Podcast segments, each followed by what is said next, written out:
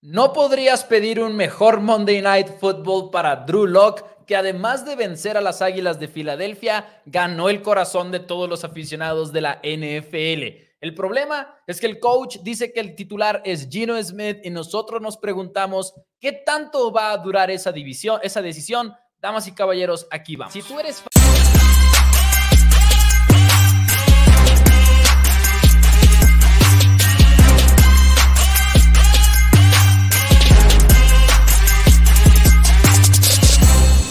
Hola a todos, bienvenidos a Four Downs NFL en español. Mi nombre es Mauricio Rodríguez y como todos los días me acompaña mi hermano y coanfitrión Daniel Rodríguez, listos para hablar un poquito de la NFL. Dani, ¿cómo estás? Eh, estoy mejor que un aficionado de los Eagles, que como aficionado de los Patriotas a estas alturas del año no es, no es fácil decirlo.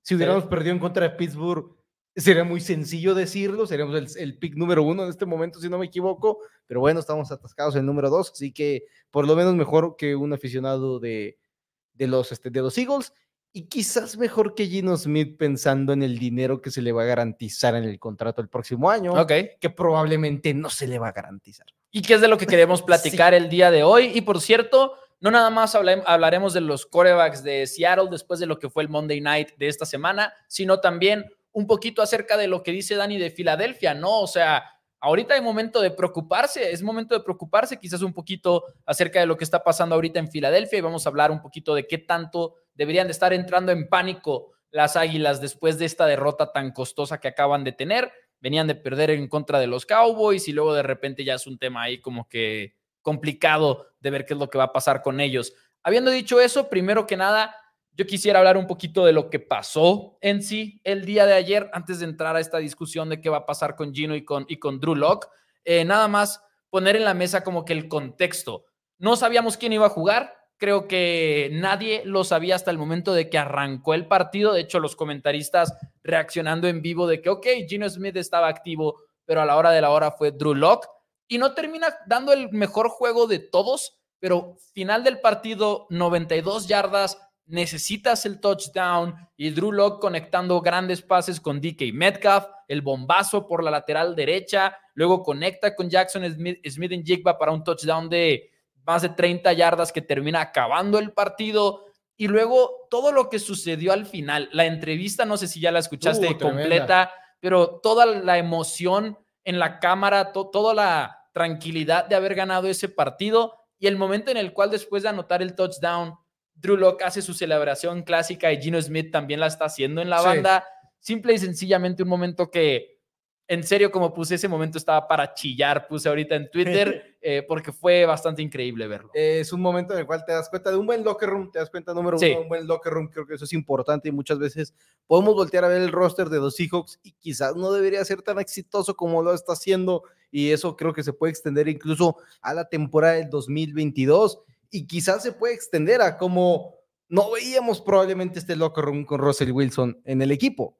Y Russell Wilson siempre muy criticado por mucha gente que era muy falso. Un amigo nuestro nos invitó, fanático de Seattle, nos insistía mucho, es que Russell Wilson no lo quieren, no lo quieren, no lo quieren. luego los problemas como que se extienden a los Denver de Broncos, entonces dices, ok, igual y si algo tiene Russell Wilson por ahí. Y creo que ahorita lo acabamos de ver con este equipo de los Seahawks. Y lo más gracioso de todo es que toda esta conversación, todo este momento quizás no sucede si DK Metcalf no es DK Metcalf y salva por completo una intercepción a Drew Locke. Y aparte de eso, se queda con un balón que debe haber sido incompleto, convirtiendo una segunda oportunidad que si no la conviertes, si el pase es incompleto, de repente ya estás en tercera y seis, eh, se te complica la historia. historia. Si no metes la mano, es interceptado. Drew Locke, ah, pues hubiera sido mejor Gino Smith el titular, etcétera, etcétera. No sucede todo esto y al final de cuentas, muchas veces así pasa en la NFL, así pasa. Eh, de eso, por, eso dicen, por, eso dicen, que es un juego de pulgadas, ¿no? Al final de cuentas, no nada más esa jugada, sino el bombazo a, a, AJ, perdón, a DK Metcalf. De repente confundo a AJ Brown y a DK Metcalf porque, o de mis, mismo estilo de receptores y todo eso. Pero ahora sí que momento épico para Drew Locke, momento difícil además porque de lo que él hablaba en la rueda de prensa era de cómo pues nunca sabes cuando eres el banca en este tipo de situaciones tan específicas, te estás preparando toda la semana sin saber si realmente vas a ser tú o no y eso en sí mismo es un reto. Al final del partido, sin embargo, le preguntan a Pete Carroll, ¿y de aquí para dónde? ¿No? ¿Quién es el coreback titular de este equipo de Seattle?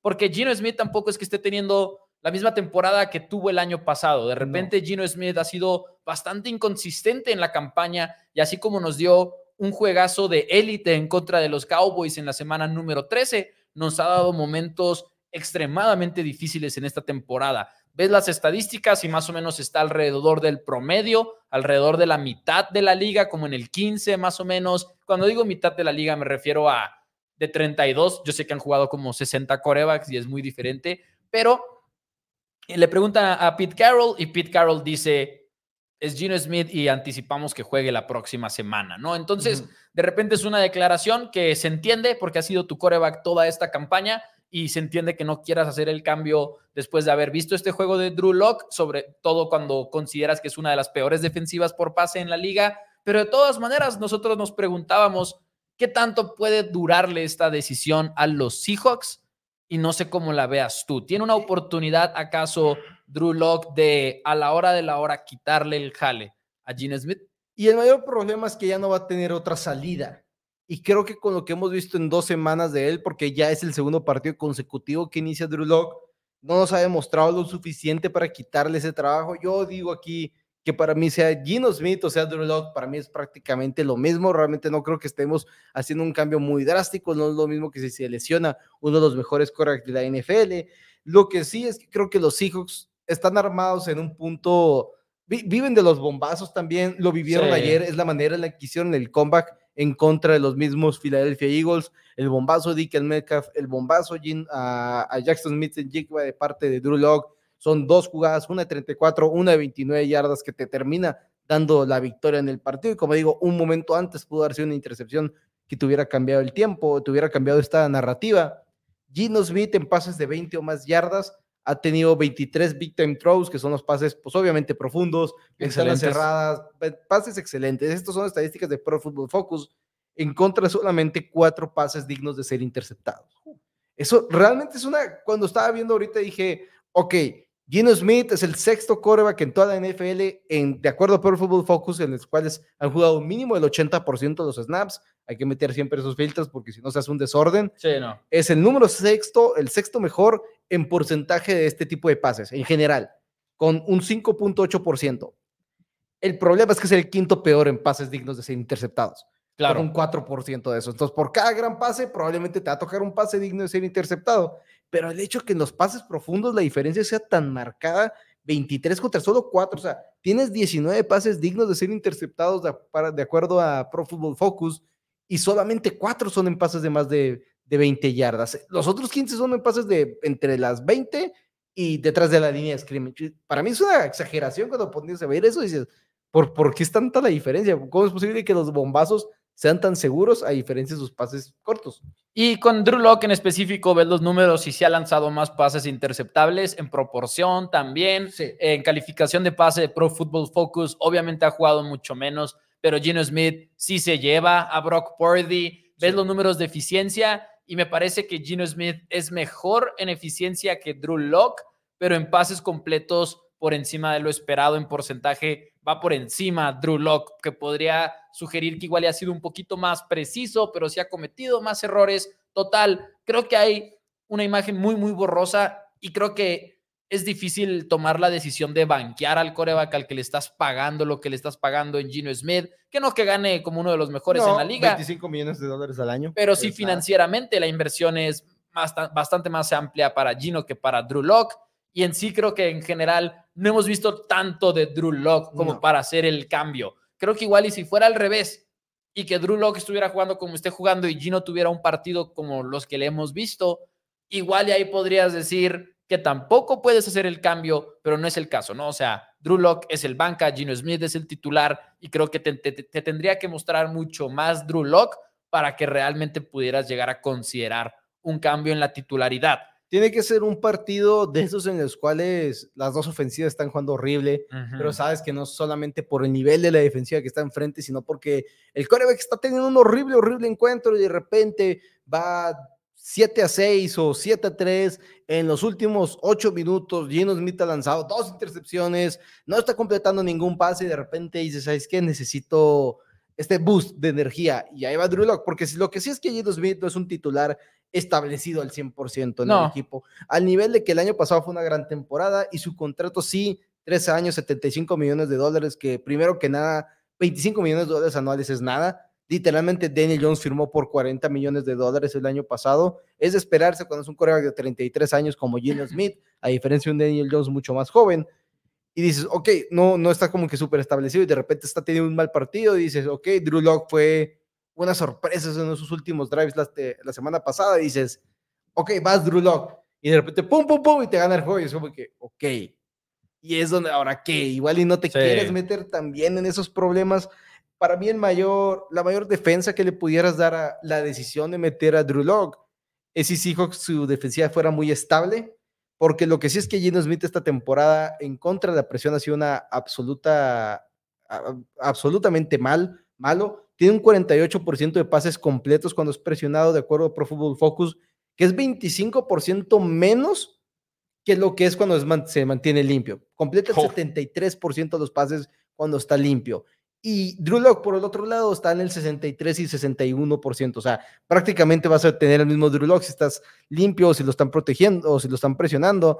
Y el problema es que con tu línea ofensiva igual y necesitas un poquito más de certeza cuando está siendo presionado el coreback, porque lo van a presionar. Con esa línea ofensiva tarde o temprano le van a estar llegando las presiones, pero concuerdo en el cual es difícil en este momento de la temporada hacer el cambio a Drew Locke. Sobre todo porque vas a playoffs, ¿eh? O sea, bueno, Posiblemente, más ¿Están dentro ahorita? No, creo que ahorita están fuera por un puesto. Hay cuatro equipos empatados con 7 y 7, ¿no? Sí, sí, o sea, está muy parejo. Y, más bien para aclarar, no que vayan a playoffs seguramente o algo por el estilo, pero están totalmente en la contienda de estar en enero. No es un equipo que igual y diga, voy a meter a Drew Locke nada más para ver qué tengo en este jugador joven estas últimas tres semanas. No existe ese universo para Seattle en este momento. Ellos están pensando en llegar a la postemporada y dar la sorpresa en la postemporada, que es lo que ellos pues necesitarían, siendo que no van a ser el favorito de nadie, por así decirlo. Ahora, respecto a el futuro, es donde igual y se puede poner todavía más interesante. Ni siquiera desde la trinchera de Seattle, pero desde la trinchera de, ok, creo que Drew Locke nos ha demostrado lo suficiente como que para que el equipo que se quede fuera de la jugada por los mejores corebacks disponibles, ya sea por el draft o por la agencia libre o por lo que sea. ¿Qué tal que un equipo antes del draft todavía necesita un coreback? Un equipo que sabe que está fuera del top 10 del draft y que no se va a llevar a Caleb Williams, no se va a llevar a Drake May, no se va a llevar a Jaden Daniels o algo por el estilo y que digan, voy a mandar un pick por Drew Locke. Creo que Drew Locke de repente mm, podría ser. ¿Mandé? Esa gente libre. ¿Esa gente libre? Ah, pues con mayor razón entonces, en la agencia libre, Drew Locke. Creo que Drew Locke se ha ganado como que la oportunidad de decir, ¿sabes qué? Alguien puede confiar en él para intentar que sea un coreback titular, porque lo hemos visto muy poco, es muy joven, tiene el brazo, tiene el estilo, la verdad, en el sentido en el cual tiene tremenda confianza en sí mismo, porque hacer esos disparos que hizo ayer en esos escenarios requiere confianza. Cuando sí, como dices, la postemporada está en juego. No es lo mismo serlos para un equipo, no es lo mismo para un jugador que esté en un equipo como los Cardinals, así decir ahorita, o los New England Patriots, los Pittsburgh Steelers. Si Mason Rule se pone a lanzar bombazos a esta, esta semana, es como que, ok, sí, pero no, no está realmente igual y costándole la postemporada a tu equipo. Aunque ahorita Steelers igual y sí tiene un récord similar a los Seattle Seahawks, pero la diferencia es que un 7 y 7 ahorita es el segundo comodín de la conferencia este, nacional, mientras que un 8 y 6 está el segundo fuera en la conferencia americana. Entonces, obviamente, ahorita 7 y 7 y 8 y 6 son distintos. Entonces, sí creo que puede cambiar mucho eso. Ahora, respecto al futuro, de todos modos, los mismos Seattle Seahawks, el suelo se convierte 100% garantizado para Gino Smith en el quinto día del siguiente año. El siguiente año de la liga, que es más o menos ahí por ahí de marzo, es cuando inicia el año de liga. Estamos hablando de 12 millones 700 mil dólares que no son garantizados en este momento, pero en ese día se convierte garantizados, más un bono de 9.6 millones de dólares. Entonces ibas a tener que pensar, ok, Drew Locke probablemente lo firmo por 4 millones y medio, 5 millones de dólares al año. ¿Es Gino Smith 15 millones de dólares mejor que Drew Locke? Habla de un equipo de Seattle que probablemente está buscando otro coreback en este draft que viene, obviamente, Kelly Williams, May, pero hay muchos otros. Está Phoenix de los este, Washington Huskies, que fue finalista del Heisman. Está JT Daniels de LSU, que fue el Heisman de este año. Está Quinn Edwards de los Texas Longhorns. Está Bo Nix de Oregon. Seattle va a ir por un coreback prácticamente garantizado, al igual que muchos otros equipos. Entonces de repente dices, ok, si quiero un coreback puente, quiero un coreback puente de 25 millones de dólares o quiero uno de 4 millones de dólares. Y creo que más que la presión que puede llegar a tener Gino para no ser banqueado este año, es la presión para ganarse esos 25 millones de dólares del siguiente año. Es decir, no puedo seguir jugando mal, de repente no puedo empezar a perder los juegos, que un calendario que se les viene muy sencillo, son los Titans, probablemente con Ryan Tannehill. Hay que estar pendientes de la lesión de Will Levis. Los Steelers de Pittsburgh, probablemente con Mason Rudolph. Cada vez se encamina más a que Kenny Pickett no, va a volver este año, lo cual es una tristeza, sinceramente, aunque no es como que sea uno de los mejores quarterbacks. No, pero, queríamos verlo, queríamos verlo pelear, mostrar algo. Es más emocionante ver a los Steelers con Kenny Pickett, con Mason Rudolph o Mitchell Trubisky, que sabes que en su vida van a volver a ser titulares en la NFL. Y después cierran contra los Arizona Cardinals. Entonces, volteas a ver estos tres juegos y los Seattle Seahawks deberían ganar los tres. Y de repente si los pierdes porque tú estás entregando el balón, porque tú estás jugando mal, si Gino Smith va a tener que pensar, igual y me costé mis 25 millones de dólares del 2024, que nunca en su vida pensó firmar un contrato de tres años y 75 millones. Y tendría que ser muy definitivo ahí Seattle porque también tienes que convencer a Drew Locke de que vas a jugar, o sea, te vamos a dar tiempo de que juegues, porque sí, Seattle puede ir por un coreback en el draft, pero creo que sí, para convencer a un agente libre, porque al final de cuentas es lo que sería. No y que lo puedes, este, igual hasta etiquetar, desconozco igual a quién etiquetarían los Seahawks en un momento dado, pero uh, no, no etiquetas lo más, a no, no etiquetas a Durlock por el precio, es a lo que iba, o sea, técnicamente lo podrías hacer, pero en sí, de por sí creo que la usarías en otra posición, y a lo que voy es, tienes que convencer a Durlock de que se quede, o sea, si, si lo que quieres hacer es convencerlo, es decirle, puedo ir por Bo Nix, puedo ir por Penix, puedo ir por estos corebacks de los que hablábamos, pero te estoy prometiendo que vas a jugar en 2024. Y te estoy prometiendo casi, casi que me vas a tener que dejar sin opciones para que te banquee. O sea, vas a tener que ser una total y completa basura, porque si no, Drew Locke igual y de todas maneras puede encontrar una mejor oportunidad en otro lado, eh, en la que diga, este, este equipo no va a seleccionar a alguien en la primera ronda, lo vas a seleccionar hasta después y en ese escenario tengo más probabilidades de jugar por lo menos todo un año si juego bien. Sí, va a haber múltiples equipos que van a poder estar buscando hasta un coreback banca, pero que seas una garantía que eres coreback banca, porque incluso si está Gino Smith, tú no sabes, Drew Locke, si te vas a quedar en el equipo siquiera, y te pueden correr, si es que sí draftan un novato y de repente el novato se ve suficientemente bien para ser el banca, Gino Smith, diagonal titular a la mitad del año, y de repente, ok, si allí no le están pagando 25 millones, no lo van a cortar entonces vas a ser tú probablemente que a ser cortado y ya cuando te cortan después de la pretemporada es difícil encontrar buenos contratos en el mercado porque ya los equipos ya pusieron su dinero, ya pusieron sus activos, los acomodaron, ya tienen a su Corea banca establecido. Entonces sí, va a ser interesante lo que se viene, pero yo creo que pues, los dos estamos de acuerdo en cuál ahorita es difícil decirle adiós a Gino Smith y a los Seattle Seahawks. Muy difícil. Cuando el año pasado aparte pues tuvo una buena temporada y al final de cuentas en el mejor partido de los dos, probablemente el mejor es Gino Smith. El problema es que sí es muy propenso a lanzar intercepciones, que Drew Locke también. También. también, pero 27 contra 33 años de edad y el precio es lo que para el 2024 va a ser una conversación muy interesante que se va a emparejar en la conversación probablemente de un Gino Smith a gente libre, un Gino Smith en el mercado de trade. Va a ser muy llamativo eso también.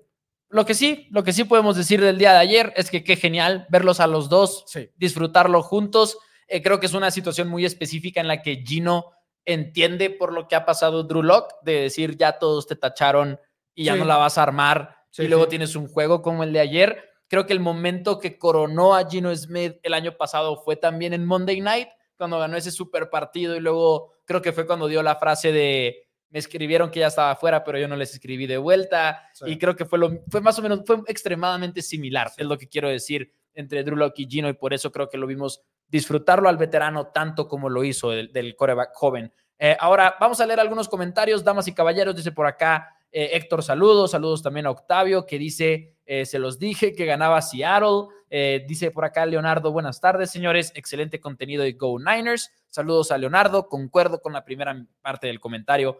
no concuerdo con la parte de Go Niners.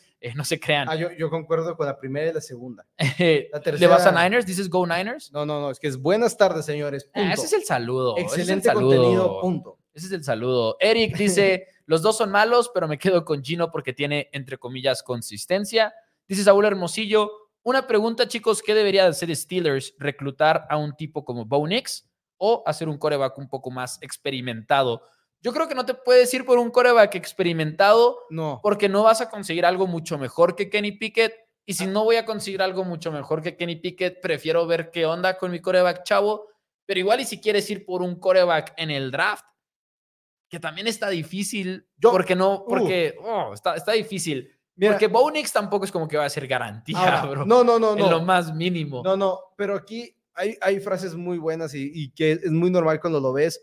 Si acaso hay un cambio de head coach, casi siempre nuevo head coach. Trae a su QB. Trae nuevo coreback. Y al menos que sea un coreback establecido y ni siquiera así como que súper establecido como un Kyler Murray. Ha jugado mil veces mejor en su carrera que Kenny Pickett. Sí. E incluso el cambio de head coach trayendo a Jonathan Gano nos tenía dudando. Van a cambiar de coreback en el equipo de Arizona. Cuando Murray llegó a jugar al nivel MVP en su mejor temporada, simplemente ha estado lesionado, el equipo no ha sido bueno y este año igual nos ha empezado a demostrar de que, oigan, tengo un buen nivel. Kyle Murray va a ser una, una historia muy interesante. Sí, sí, sí. Esta va a estar muy buena. Entonces yo creo que si hay un cambio de head coach, puedes cambiar de coreback. Y si se queda Mike Tomlin, no lo sé, igual y coqueteas con alguien como Kirk Cousins. Puede ser. Es realmente el uh. veterano disponible. Creo que es Kirk Cousins. Yo lo quiero en Atlanta. Yo quiero no sé, pero en los Falcons. Donde vaya, quiero que la rompa Kirk Cousins. Quiero que vaya a un lugar donde pueda romperla. En Falcons creo que tienes la línea ofensiva, creo que tienes las armas. Pero tengo Arthur Smith. No, no va a estar Arthur Smith. Sí, no, no, eso sí no.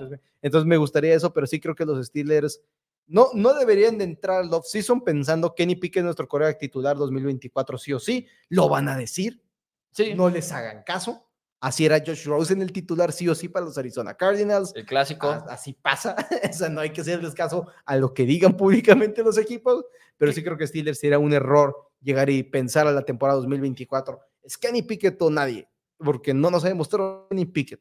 Dice Ketsa que Murray ha vivido de un buen juego que tuvo hace muchos años y realmente creo que eso es extremadamente falso.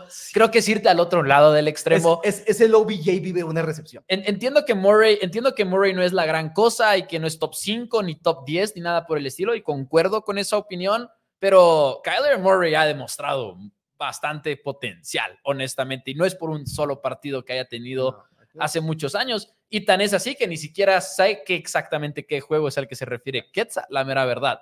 Murray eh, inició su carrera. Porque hemos visto mucho más que un juego. Sí, Kyler Murray inició su carrera con cuatro temporadas de casi cuatro mil yardas, que eran temporadas de 16 juegos, que ninguna, nomás dos, las, las primeras dos las jugó completas. Eso sin hablar de los, las yardas que consigue por la vía terrestre, que también son una locura. Tiene, sí, no. en el 2020 tuvo una temporada de 820 yardas y 11 touchdowns por la vía terrestre. Y es muy joven. Kyler Murray tiene en este momento. Pues apenas llegó a la NFL en 2018, ¿no? Tiene 26, 2019. 2019. Tiene 26 años de edad. Kyler Murray va a tener 27 el próximo año y. Fue una mala temporada la pasada, se lesionó, se junta con el hecho que pidió el contrato y la gente le molesta cuando los jugadores están pidiendo ser recompensados, pero no les molesta cuando los cortan como le pudiera pasar a Gino Smith el siguiente año sin que les pague nada.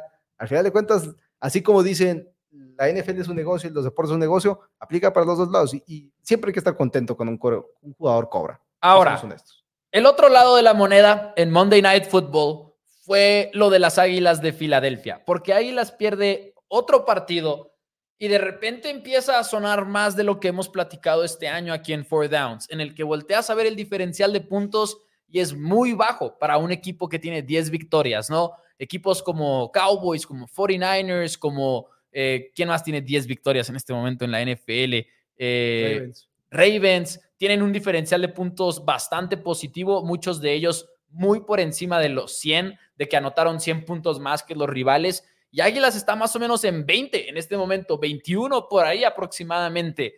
Ves los números en eficiencia y la defensiva es de las peores en la liga. Ves la ofensiva en sí y dices, les ha ido mal en los últimos partidos ofensivamente hablando, pero no cambian mucho lo que están haciendo. Christian McCaffrey en el programa de Peyton e Eli Manning predice a la perfección una jugada. Eh, simplemente ahorita estamos en un momento en el cual Águilas nos tiene muy asustados. Y yo creo que una de las cosas más negativas que, que pudo haber pasado el día de ayer es Matt Patricia acostándole el partido a Filadelfia en la última serie, que entiendo que iban bien, entiendo que habían hecho un mejor trabajo, eh, entiendo que también era una ofensiva liderada por un coreback banca, por más que estemos hablando de Drew Lock el día de hoy, al final de cuentas es la realidad, pero en la última serie necesitabas frenar a un equipo que tenía que avanzar 92 yardas y anotar un touchdown para finiquitar el partido. Con un coreback banca. Con un coreback banca. Y en dos ocasiones, Matt Patricia comete un error clave, en mi opinión. Primero es dejar uno a uno a DK Metcalf por fuera en la jugada que Drew Lock dispara profundo y consigue la gran ganancia con, con DK Metcalf, porque es un uno a uno. El safety que viene del otro lado es un safety que está en cobertura profunda, no es una cobertura doble ni nada por el estilo. Es un, de hecho, un safety que viene del centro del campo, más o menos. Y luego después hay una jugada en la que le pones mucho más énfasis a Zach Charbonnet, el corredor que llevaba un pase lanzado a su dirección, y dejas a Jackson Smith en Jigba en contra de James Bradbury, que es el mismo cornerback que quemó eh, DK Metcalf una jugada antes y que es el mismo cornerback que ha sido una debilidad para tu defensiva todo el partido. Honestamente, creo que sí le cuesta el juego Matt Patricia y específicamente lo menciono porque lo acababas de hacer tu play caller en defensiva buscando un cambio. Y simplemente creo que hay muchas cosas ahorita en Filadelfia que son dignas de preguntarnos si es momento de entrar poquito en pánico, aunque sea. No que sean un mal equipo ni nada por el estilo, pero de repente ya son muchas preocupaciones con las que estamos lidiando. Son, muchas las preocupaciones. Creo que no, no, o sea, sí entiendo que Matt Patricio, entre comillas, hace ese, te cuesta ese lado, pero al mismo tiempo, después de un solo partido, igual y podemos voltear a decir, pues Matt Patricia se vio mejor de lo que se había visto el coordinador defensivo, realmente. Igual y es como que también es su primer partido mandando jugadas con este equipo, entonces también es como que igual y darle, darle su tiempo. su tiempo. Y también es como que sí, no habías visto un pase de Drew Locke, o sea, creo que ese pase en, la diagonal a Dick Metcalf como que, ok, sí, pero el pase fue perfecto. El pase fue perfecto, realmente fue un pase, estuvo Pero la cobertura no se ve perfecta, en mi opinión. No es una de esas jugadas en las que dices, no le reclamo nada a Bradbury. No, no, no, pero al final de cuentas, no, es culpa del coordinador defensivo que James, al final de cuentas, a Bradbury lo tienes que poner con alguien. Y... ¿Uno a uno? Sin ayuda del safety en una situación en la que tienen que tirar bombazos. Eso sí es mm. decisión de Patricia. Sí, pero al mismo tiempo, no, no era una situación donde tuvieras que tirar bombazos porque literalmente anotaron con, el con dos bombazos, todas les quedaban 40 segundos por jugar para cuando anotaron el touchdown, no, 28, 28, segundos te quedan, entonces realmente había, y lo tenías timeouts, todavía tenías un timeout, entonces así como que el bombazo era una necesidad, no, no, creo que lo era, creo que eso sí no, no era 100% necesario, pero sí creo que no puedo criticar del todo a Matt Patricia y decir, Matt Patricia les costó el juego, cuando al mismo tiempo los Eagles tenían el balón y es como que, ¿cómo es que no pudieron avanzarle a esta defensiva de Seattle antes en la ofensiva? Cuando, cuando te están dando el balón a tu ofensiva, arriba 17 a 13, en el cuarto cuarto, y eres la ofensiva que en este momento todavía es top 8 en eficiencia de acuerdo a DVOA, en eficiencia de acuerdo a EPA, en eficiencia de acuerdo cuántas posesiones terminan en primero y 10 o en touchdown. Sigue siendo la octava, o sea, todo sigue siendo 8 mejor. Te estoy dando el balón, termina el juego. Y una vez más, y creo que eso es más que nada donde podría haber, entre comillas, un pánico con Filadelfia. Ahorita explico por qué, entre comillas. Es porque lo que estaba haciendo Jalen Hurts de sacar partidos, de finalizar encuentros, no lo está haciendo ahorita.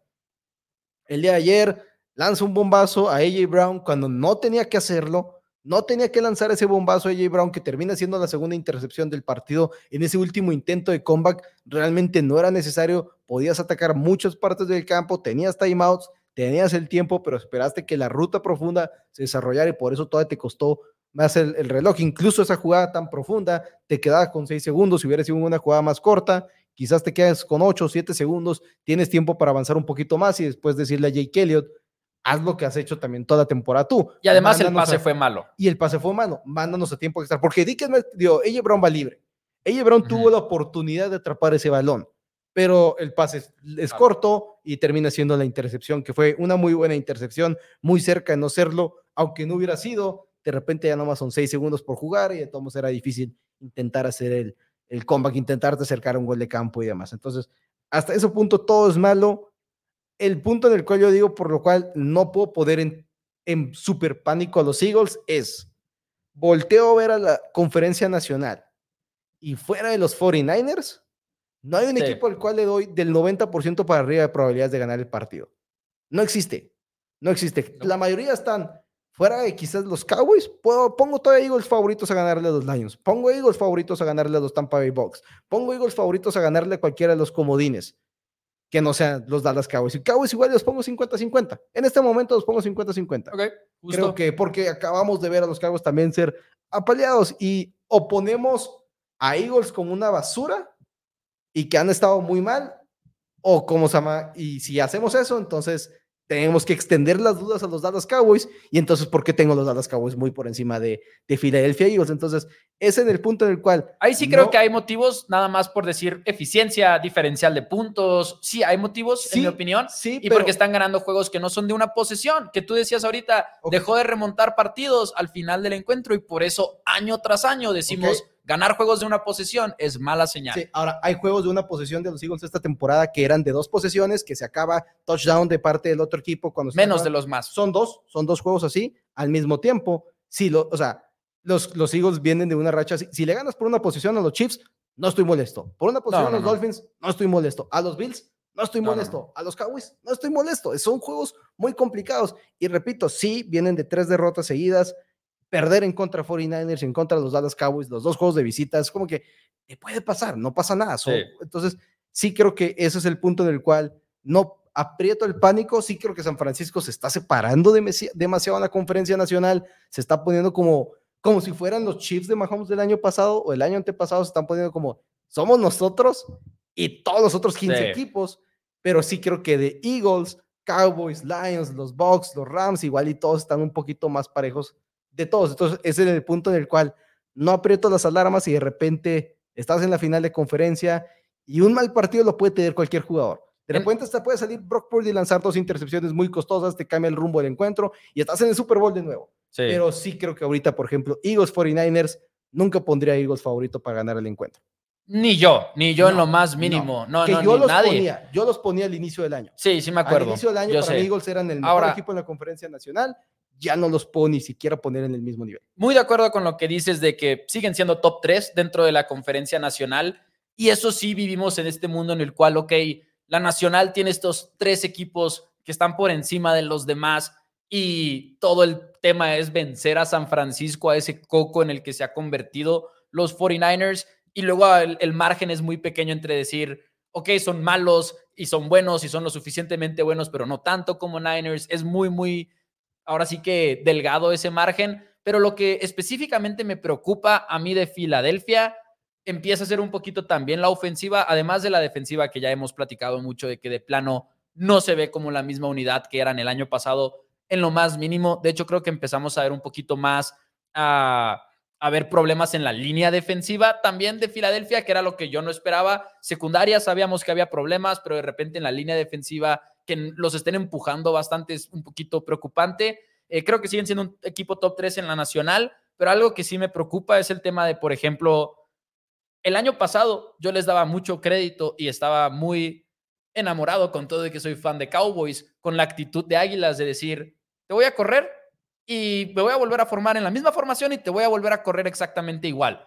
Y para mí era muy digno de ser respetado porque por más que hablemos de esquemas y todo ese rollo, si sabemos que no te están frenando, lo sigues haciendo. Así como Bills dijo que no había planeado, dijo que no había planeado correr el balón y a la hora de la hora se dieron cuenta de que Cowboys no frenaba la carrera y lo hicieron y lo hicieron y lo hicieron. Así era Águilas el año pasado, pero toda la temporada. O sea, Águilas no dejó de correr bien toda la campaña y simple y sencillamente hacían lo suyo.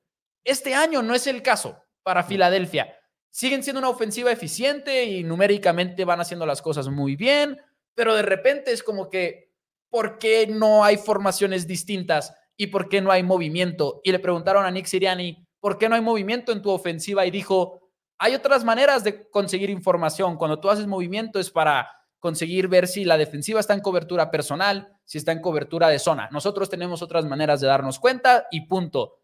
¿Y por qué no mencionas que también te ayuda en el juego aéreo para desacomodar al cornerback? ¿Por qué no mencionas esto y aquello? ¿Por qué no recuerdas que en el Super Bowl tres touchdowns que te anotó Patrick Mahomes fueron aprovechando ese movimiento en el juego aéreo, pero seguimos sin ver movimiento en la ofensiva de Águilas? Y de repente es como que podemos evolucionar, por favor, Filadelfia porque ahorita no está funcionándote el tema de seguir haciendo lo mismo y lo mismo y lo mismo. La buena noticia es que todavía podrían hacerlo si quisiera Nick Siriani. Hemos visto muchos equipos que de repente agarran la onda y a veces requieres dos derrotas consecutivas para terminar de darte cuenta. Tres derrotas consecutivas ya, si es cierto, se me había olvidado la anterior a la de Dallas. Y, y de repente, que fue contra Niners precisamente, y de repente estoy muy de acuerdo en que, ok, son el top 3 dentro de la nacional, pero sí me preocupa un poquito ver una falta de evolución de, Filadelfia al punto del cual sí, cuando se enfrenten a Giants, voy a dar águilas, cuando se enfrenten a Cardinals, voy a dar eh, águilas, pero también muy consciente de que, ok, así que tú digas invencibles, no los veo en este momento.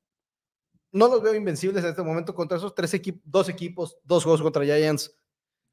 Como digo, yo voy a pronosticar Filadelfia. Pero pronosticamos Águilas en contra de Seattle. Y si nos hubieran dicho que era Drew Locke, tampoco lo hubiéramos pensado, no, lo más mínimo. No, no, estoy de acuerdo. Yo pronostiqué incluso que van a ganar de una manera muy contundente, que obviamente no, no fue así. También, también es cierto que Jalen Hurts llegó muy enfermo al encuentro. 100%. Llegó, enfermo al final de cuentas, estabas teniendo esos problemas, tener que viajar por separado el equipo para llegar al encuentro también es algo extra que te cambia todo. De hecho, y al mismo tiempo, esta misma ofensiva 9 de 16 ayer en tercera oportunidad, 1 de 1 en cuarta oportunidad. Son buenos números. 10 de 17 en cuarta y tercera oportunidad son buenos números.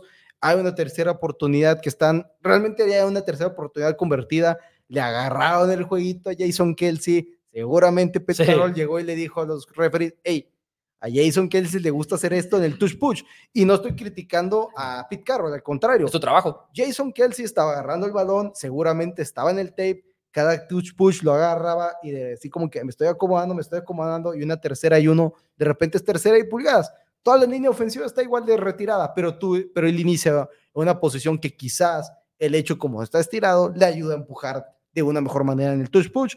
La agarra en el jueguito, es un false start, se convierte en tercera y seis y termina siendo un gol de campo. Cuando si no hace ese false start, seguramente tercera y uno, la yarda número tres para los Eagles es touchdown porque va a ser primera igual en la yarda número uno y después va a ser touchdown de parte de Jalen Hurts. Claro. Es algo que va a suceder, entonces sí creo que hay muchas cosas negativas y me parece que el día de ayer perder por tres puntos cuando lanzaste dos intercepciones también y no robaste tú nunca el balón, sí hay, sí hay muchas cosas que preocupan de este equipo de Filadelfia, pero creo que todos los equipos en la NFL, ahorita excepto Buffalo Bills y quizás Ravens, y los 49ers. Ravens podría quizás meterlos por ahí porque han tenido victorias buenas. este fin de semana en contra de Trevor Lawrence y compañía fue una, fue una buena victoria.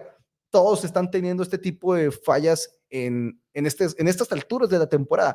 No que la tuviste en septiembre, no, ahorita la estás teniendo el equipo de los Dolphins, acá perder en contra de los Titans, arriba por 13 puntos cuando faltaban, creo que eran 4 minutos, y perdiste el encuentro. La NFL quería una liga pareja y vaya que la tienen en este momento. Sí, los Bills ahorita lo que tienen de negativos que están fuera de la postemporada, si hoy se, hoy se acabara, pero están siendo uno de los mejores equipos en la NFL. Los 49ers obviamente están encaminados prácticamente, ya garantizaron el sembrado número uno, de hecho lo podrían garantizar desde esta semana, pero todos los equipos están teniendo este tipo de juegos. El problema es que Eagles necesita frenarlo ya y tiene los mejores partidos posibles para frenarlos, pero no puede ser frenarlo como dices de que, eh, por ejemplo, ahora corrieron bien el balón en contra de Seattle Seahawks. Es un equipo porque le puedes correr el balón. y contra Dallas también corrieron muy bien. Ajá. Y son eh, equipos tuvieron fumbles, pero corrieron muy bien. Son equipos a los que después correr el balón, que no se convenzan de que, ah, me fui tercero en contra de estos equipos, no tengo que hacer ningún cambio porque estoy ganando cuando igual y sí, es cierto, necesitas hacer unos cambios, al mismo tiempo es un equipo con nuevos coordinadores, son cambios muy fuertes y el hecho de que estén cerca de poder ganar una división es positivo, pero si la versión que estamos viendo de Eagles ahorita, como digo, los puedo poner favorito a ganar la mayoría de los equipos de la Nacional, excepto lo que sería los 49ers, y a los Cowboys los podría poner 50 y 50, pero el hecho de hilar tres victorias es donde igual ya me empieza a entrar una duda. Tres derrotas Tres, no. Y ah, perdón, tres victorias contra estos equipos. Para llegar a los playoffs te empieza a entrar una duda, pero la misma duda le tengo a todos los equipos de la Nacional. Sí. Ese es el problema. Ahora, para agregar a tu punto que acabas de dar de decir que no se dejen engañar, creo que, por ejemplo, una de las señales en las que dices, ok, el juego aéreo le hace falta ese chispazo en este momento, ya sea en el juego profundo, en el juego intermedio, que creo que no lo han atacado en toda la campaña. Es, específicamente porque es o corro bien o lanzo bombazos, básicamente. Hablando de ese juego intermedio y también un poquito del juego profundo, esta estadística me sorprendió mucho, es ya va un mes completo, un mes entero, un mes entero en el cual no tienen una jugada de touchdown de más de tres yardas.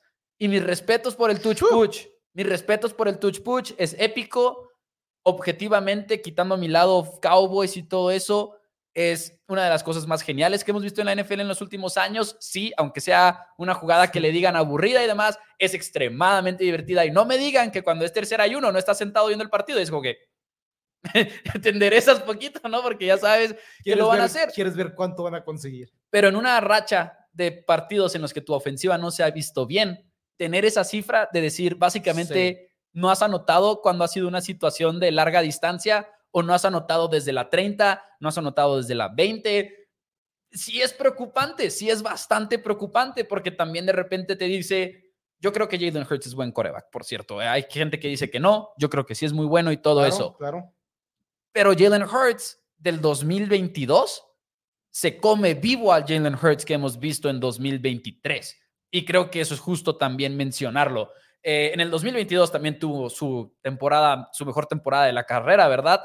Pero sí creo que es justo poner eso en la mesa de decir necesitamos ver un poquito más también de Jalen Hurts, pero también de la ofensiva de Nick Siriani principalmente, creo yo. Sí, estoy de acuerdo. Tenemos un chat más. Échele. Ah, perdón. Ahí está. Piper Pau nos dice saludos, puro Cowboys, y también nos pone aquí que cae bien mal el touch push cuando es en contra de tu equipo. Eso sin lugar a dudas, sin lugar a dudas. Haces corajes desde que hace es tercera y uno y estás de que. Ahora, hay un comentario que decía por aquí, se me perdió, aquí está. Yo creo que Filadelfia va a perder un juego en contra de los Giants, ya que Giants aún siguen con vida y va a salir por todo. Eh, ok, entiendo que no están eliminados los Giants, pero 5 y 9 sí, no, no, están eliminados los Giants. Pero no tiene nada que perder, vaya. No, es uno de los seis equipos matemáticamente eliminados. De bueno, bueno, pero no tiene nada que perder, vaya, es lo que quiere decir. Pero están eliminados. sí, sí, están eliminados, la neta. sí. Y un comentario que toda la temporada han dicho que los coordinadores son nuevos de Filadelfia, que si necesitan tener 10 temporadas para que no sean nuevos. No, pero si no en su primera temporada dejas de ser nuevo. Para empezar, uno ya es coordinador nomás de formalidad, ¿eh? porque ya le quitaron la coordinación a Sean Desai. A mí me dijeron de que no, no, sigue siendo coordinador defensivo. Pues sí, pero la página de internet seguirá siendo. Pero coordinador, coordinador nuevo, novato, sigue siendo coordinador nuevo, novato. Y hay muy buenos coordinadores novatos. Los, los Texans están jugando con todo un staff nuevo, que nunca ha sido ni head coach ni coordinador y le está saliendo todo muy bien. Pero no quita que siga siendo un coordinador nuevo. Último pensamiento de este partido antes de pasar a nuestros últimos dos segmentos. Ya ves ese meme de se acabó, nunca se había acabado más de lo que se acabó en este momento. Sí. Si Matt Patricia no levanta esta defensiva de Filadelfia, ¿estás de acuerdo que Matt Patricia se acabó, nunca se había acabado tanto como en este momento? Porque va a ser otro ejemplo de Matt Patricia fracasando sin Bill Belichick. No. yo sí lo creo, yo sí no estoy de acuerdo No que ya no le vayan a dar trabajo, pero ah, ya se va a acabar mi fe por completo en Matt Patricia, donde sea que termine, como coordinador. Tampoco estoy de acuerdo porque, número uno, no es tu equipo, no es el esquema que tú estableciste. Eh, te están en una defensiva en la cual está teniendo muy malos problemas. Muy buen punto. Entonces sí creo que por eso no se acaba, se acabó, nunca se había acabado en este momento. No que tenga muchísima fe en Matt Patricia. No, ¿cómo, cómo tenerla, honestamente? Como head coach en mi vida lo quisiera volver a tener. Eso no estoy 100% de acuerdo, pero sí no creo que decirle de que no se va a poder. Ah, comenta también José Tamayo, el touch push se va a ser cancelado el próximo año. No creo. Ya todo indicó que no. Todo indicó que no. Salieron y dijeron, no, podemos castigar a alguien por hacer algo bien. Y ese mensaje lo dice todo. Se va a acabar probablemente si Jason Kelsey se retira. Y va a ser por Jason Kelsey retirándose. No entendí eso. Jason, Kelsey, puede retirarse el próximo año. Jason Kelsey podría Pero la NFL no va a considerar eso no, en su decisión. No, no, no, no, no, no, no. Pero es gran parte de la razón de la efectividad del touch push.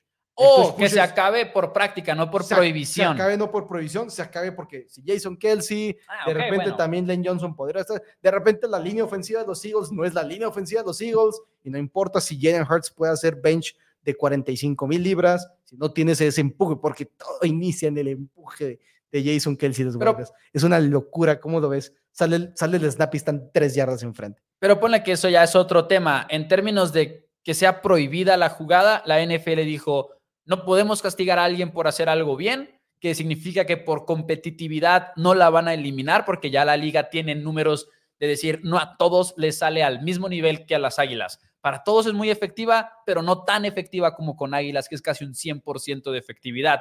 Y número dos, dijeron algo muy clave, que es, no tenemos suficientes datos para decir que provoca una lesión. Y si no arriesga al jugador, otro motivo por el cual la NFL no va a cancelar esta jugada, así que no cuenten con ello. Habiendo dicho eso, damas y caballeros, nuestros dos segmentos de todos los martes, como siempre, empezamos con el Four Downs Player of the Week, jugador de la semana que por regla que nosotros impusimos no puede ser coreback. No nada más eso, sino tiene que haber estado en un equipo ganador y tiene que haber ayudado, obviamente, a su equipo a ganar el partido. Así que empecemos.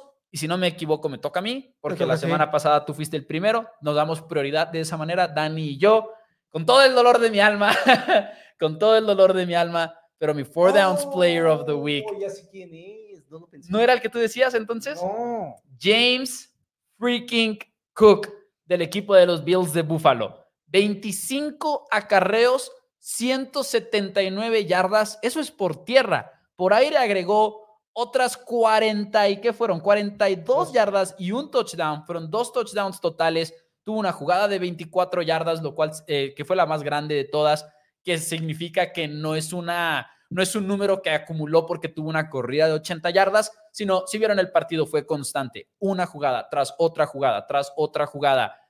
Sean McDermott se atrevió a darle el balón del juego a Josh Allen porque rompió un récord, lo cual me pareció una falta de respeto. Creo que hasta Josh Allen se ve un poquito incómodo recibiendo ese balón del juego. Pero James Cook simple y sencillamente fue tan bueno que cambió el plan ofensivo de Buffalo. Dijeron, y todas las jugadas de pase que practicamos, eh, sí, no importa, la misma corrida.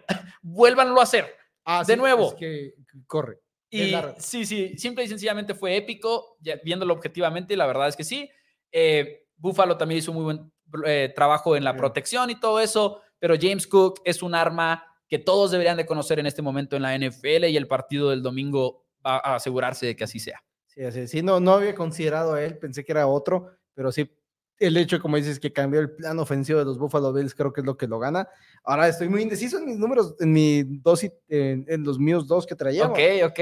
Yo entonces no sé quién digas tú. Christian McCaffrey con tres Ok, ese era mi segundo. El Christian McCaffrey con tres touchdowns y 187 yardas es obviamente el que debería de decir, pero hasta cierto punto como que, ok, Christian McCaffrey es Christian McCaffrey, así que voy a decir Sam Laporta. Me quiero oh, ir con wow. cerrada Sam Laporta. Cinco recepciones, 56 yardas, tres anotaciones. Pero un ala cerrada novato, estar liderando la NFL en Tyrants con touchdowns, una locura lo que está haciendo Sam Laporta. Entonces me tenía que ir con él más.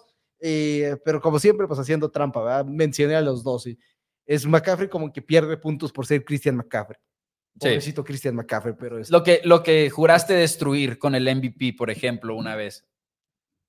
¿Por qué? No sé, no, no tengo el recuerdo de que estabas como que en contra de que le quitaran puntos al verdadero MVP porque lo acababa de ganar o no. Ah, no, pero...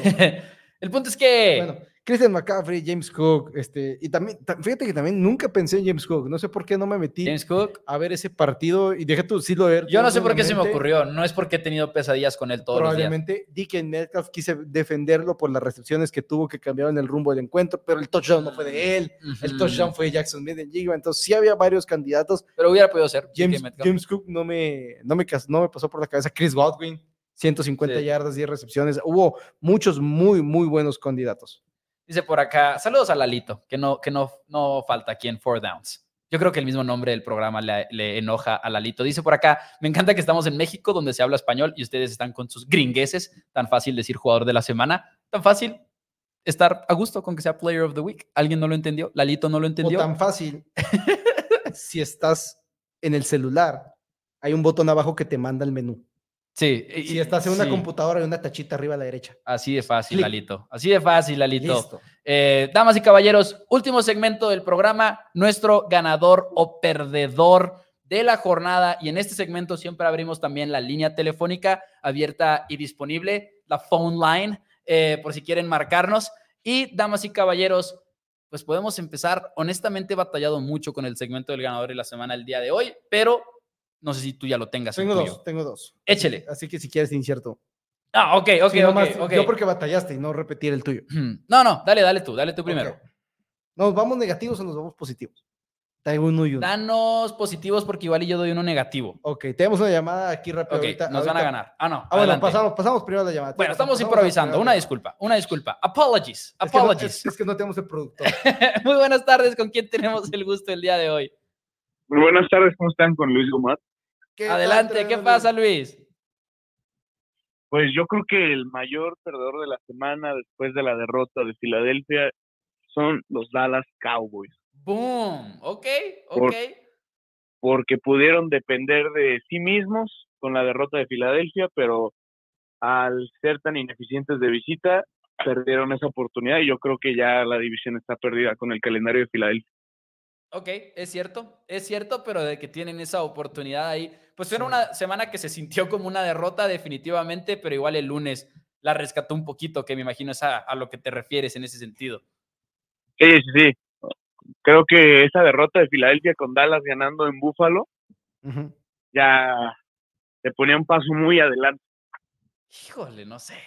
E, e, sí. E, es válida, es válida estoy muy preocupado por la división todavía. Y es que creo que, que, creo que esa conexión es lo que me haría preocuparme sin lugar a dudas el hecho de que perdiste el juego en el cual de repente volteas y luego es la manera en la cómo lo pierdes, el hecho de que todavía te quedan dos juegos de visita esta temporada, que sí el último en contra de Commanders no debería de preocuparte mucho, pero sí es en contra de Commanders el último, ¿no? El último. El último. Y, pero es divisional. pero, Esta, pero esta semana en contra de Miami, si de repente es como que dices, ok, ahorita había una pregunta y ahora viene Raheem Mustard contra los Dallas Cowboys y si no más te han podido correr todo el tiempo, de repente los Dolphins te pueden correr el balón. Los Dolphins son favoritos en el mundo de las apuestas. Por un punto en este momento. Los Dolphins son favoritos, entonces sí creo que los, los Cowboys pueden ser los perdedores, porque si, si ya Eagles pierden juego contra Giants, los Cowboys se podían dar el lujo de perder o en contra de los Bills o en contra de los Dolphins. El problema es que como ya perdiste uno, ya realmente no te puedes volver a dar el lujo. Eh, Luis, ¿algo que quieras agregar? Muchísimas gracias por tu llamada. No, todo en orden. Mucho éxito. Gran programa, los quiero mucho. Ahí lo tienen. Eso es todo, Luis. Eso es todo. Muchísimas gracias. Saludos hasta allá a Querétaro. Damas y caballeros, ahora sí. Y sigue la línea telefónica abierta y disponible por si quieren dar su ganador o perdedor, pero vas. Bueno, me voy a ir con un ganador entonces y ahorita si, si, queda tiempo que tenemos otra llamada, pero ahorita la estaremos atendiendo. Mi ganador son los San Francisco 49ers prácticamente toman el control absoluto de la conferencia nacional. Tanto Cowboys como Eagles ya están un juego por detrás de ellos en récord. Tienen el criterio de desempate en contra de ellos, lo cual significa que San Francisco tendría que perder dos juegos para que los pudieran sacar de ser el sembrado número uno en la conferencia nacional. Es una gran ventaja saber que vas a tener todos los juegos de locales de aquí al Super Bowl si es que llegas hasta ese momento y al mismo tiempo se están engañando todos y sabes que sí, los Lions vienen una muy buena victoria en contra de los Broncos, pero venían de una muy mala racha de cuatro juegos, tampoco estés súper convencido de ellos, los Bucks y demás, entonces creo que los 49ers realmente como el mayor ganador este, de esta semana. Creo que es posiblemente la mejor respuesta que podrías dar en esta semana. Pero tenemos otra llamada, el tremendo Salvador Vargas, si no me equivoco. Eh, bienvenido al programa y cuéntanos, Salvador, quién es tu ganador o perdedor de esta jornada.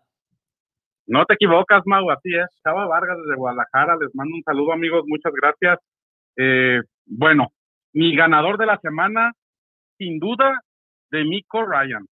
De Miko Ryan, que sin CJ Stroud, sin Tank Dell, sin Nico Collins, vinieron de atrás, vencieron a los Titans, mantienen vivas su, sus aspiraciones para entrar a la postemporada y sobre todo en un año en donde pues parece que la reconstrucción va rapidísima y muy bien lograda. Creo que de Miko Ryan se lleva, se lleva, se lleva para mí el ganador de la semana. Bastante válido. tuvimos el programa el día de ayer que platicábamos que igual y podía ser coach del año, honestamente, así que me gusta muchísimo y superar esas lesiones es clave. Sí es, y creo que va de la mano el otro que nos comenta aquí, Luis Gumar, que perdedor de la semana, Trevor Lawrence, que podríamos igualarlo con los Jaguars, que en una semana en la cual los Texans debieron haber perdido cuando tomamos en cuenta que era sin su coreback titular, ganan y luego este, tú pierdes y la división ahorita es un triple empate. Sí, sin duda alguna. Pues ahí está. Salvador, muchas gracias por tu llamada. No, hombre, gracias a ustedes muchachos y pues felicidades por su programa otra vez. Eso es todo, muchísimas, gracias, muchísimas gracias. Yo me voy a ir, te, la voy a cambiar, Dani, me disculpas. Me voy a ir con un ganador. Ok. Tenía un perdedor, pero ya me gustó más un ganador. Hice alusión a eso el día de ayer, pero quiero volver a decirlo porque creo que se lo merece. Mi ganador estuvo a Tango Bailoa esta semana, específicamente porque toda la temporada, toda la temporada, estás dando un gran año para un coreback y todos están diciendo, Tyreek Hill es el MVP de tu equipo, Tyreek Hill, Tyreek Hill, Tyreek Hill. Y mis respetos a Tyreek Hill pero no podemos quitarle el peso a la posición de coreback. Y después de que perdieron sin Tyreek Hill y que todo el mundo dijo, ahí está, es Hill. Tua Tango Bailoa fue y puso 30 puntos en el marcador en contra de los Jets, que tienen una defensiva bastante decente. Tuvo a Jalen Waddle con más de 140 yardas en el encuentro y completó el 88% de sus pases. Así que creo que Tua Tango Bailoa sí le mandó un gran mensaje a todos los aficionados que todo el tiempo están diciendo que Tyreek Hill merece más el MVP que Tua Tango Bailoa y entiendo de dónde viene esa opinión. Tyreek Hill es absolutamente genial, el mejor receptor en mi opinión en la NFL el día de hoy. Creo que cada vez más claro. Además, hay buenos receptores que le dan pelea, pero creo que Tyreek Hill es mi número uno más que claro. Eh, y sí es mi ganador de la semana. Ok, ok, me gusta, me gusta. Iba a dar un perdedor, pero me, quise ir con lo positivo también el día de hoy. Tenemos otra llamada, vamos, también desde México, Diagonal Quintana Roo. Eso, eso. Buenas tardes, ¿con quién tenemos el gusto? Guillermo Enríquez. ¿Qué pasa, Guillermo? Bienvenido a Four Downs. Cuéntanos quién es tu ganador o perdedor. Mi perdedor son los vaqueros de Dallas. Ya, fíjate. Le, podemos bajar ahí al volumen donde lo tengas, no sé si lo tengas en el celular o en el iPad, pero si se puede para que no se escuche la repetición. Vaqueros de Dallas, perdedor por la humillación en contra de Búfalo, cuéntanos. Sí, yo soy vaquero desde que nací y la verdad me dolió mucho y siento que se les fue la división. Se les fue la división probablemente. Creo que igual eso ayuda con lo de Águilas que perdieron, pero de todas maneras las tienes muy de perder en este momento. Y creo que es ese golpe además, ¿no? Que fue una derrota tan, tan dolorosa. Pero es interesante que alguien ahorita dijo ganador y ahora perdedor Cowboys. Creo que estoy más de acuerdo con Guillermo. y la verdad, no digo. dieron de ganador a Dallas, lo dieron de perdedor. Ah, de perdedor, es cierto. No, ¿quién da no, y, Dallas ahorita? Y digo, hay que reconocer que Miami tampoco le ha ganado equipos fuertes pero no creo que, ganen los vaqueros, con todo el dolor de mi corazón. Porque Miami pues también ha tenido, con los equipos grandes ha perdido. Los equipos que han tenido este, equipos ganadores no les han podido ganar. Pero de todos modos sí, sí, siento que van a, van a ganar los delfines para, para mi pésame. Ha sido una, una temporada complicada. ojalá no ganen los Dolphins porque... Pues, porque es que quiero ver Bills Dolphins campeones por el campeonato de la división en la semana número 18 y no quiero ver a estos Bills fuera de los playoffs, no los quiero ver fuera de postemporada. Dice Salvador que es el tazón de los fraudes, no puedo creerlo. Ahí está. Pues Guillermo, la verdad es que muy buena respuesta, muy buena respuesta creo yo. Algo que quieras agregar. Muchas gracias por tu llamada. No, pues felicitarlos por su programa y este y, y lo sigo, lo sigo siempre los he seguido y los seguiré siguiendo. Muchas felicidades. Gracias, gracias. si no me equivoco, es tu, es tu primera llamada y la agradecemos muchísimo. Sí, es mi primera llamada. Te he querido llamar este, al de Dallas, al de los vaqueros, pero no, he tenido la fortuna por el trabajo, pero siempre te veo. Eso, muchísimas gracias, Guillermo. Muchísimas, gracias. Un saludo hasta allá. Muchísimas gracias por el apoyo. Este, más, ya que tú hiciste una curva, yo te voy a dar una curva rápida. Uno de mis perdedores de la semana, el otro uh. que tenía, los Green Bay Packers, iba muy como de dos semanas de 6-6, todo está bien, nos vamos a la postemporada, nos tocan los Giants. Ah, perdimos. Nos tocan los Bucks. Nos pone una paliza Baker Mayfield. Y de repente estás 6-8, eres el cuarto equipo que está fuera detrás de cómo se llama. Entonces eres como, ok, eh, se acabó la temporada probablemente también para el equipo de Green Bay triste, triste la situación para los Packers. Ahí está. Damas y caballeros, pues ya nos vamos el día de hoy. Les agradecemos muchísimo que nos hayan acompañado. Dani, bye bye. Hasta luego y nos vemos mañana. Denle like al video. Mañana 5 de la tarde. Muchísimas gracias. Adiós.